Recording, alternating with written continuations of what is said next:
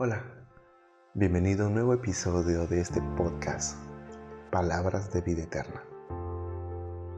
Cuenta una antigua leyenda que cuando Dios creó la paloma, la había creado sin alas. Así que la paloma en el primer día de su vida se la tenía que pasar escapando de todos los depredadores que la perseguían. Primero fueron los gatos, y cuando creyó estar a salvo, comenzaron los perros y luego otro tipo de fieras. Por fin, cansada de escapar, se dirige al Padre Creador y le dice, Soberano del universo, tu creación es fantástica y hermosa, pero yo ya no puedo más.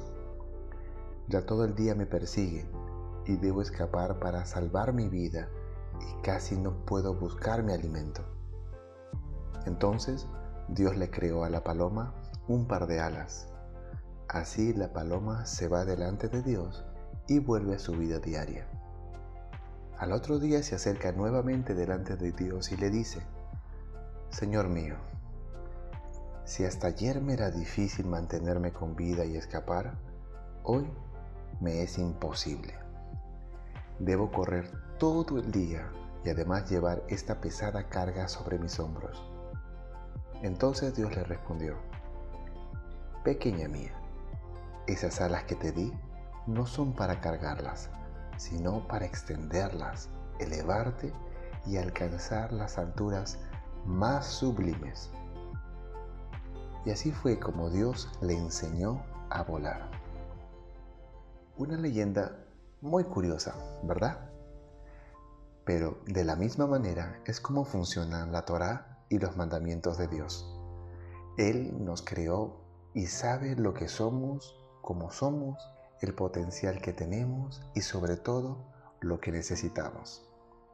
Por eso, con una humanidad vulnerable a caer, a ser devorado por nuestra naturaleza carnal y alejarnos del propósito para la cual nos creó, Dios nos dio sus mandamientos para entender su corazón y lo que quiere para nosotros, ser guiados instruidos y elevados a áreas que nosotros solos no podríamos llegar.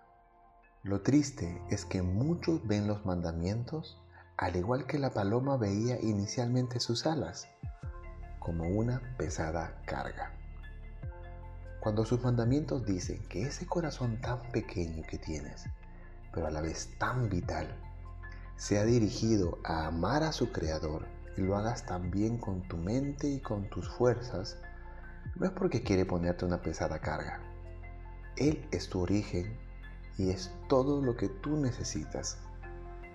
Cuando sus mandamientos te dicen que te acuerdes de su Shabbat para santificarlo y que el nombre de Dios es santo y así debes tratarlo, no es porque quiere ponerte una pesada carga. Es que quiere que la naturaleza humana y cansada conozca el reposo que da y en ese reposo conocer la naturaleza santa de Él en su nombre.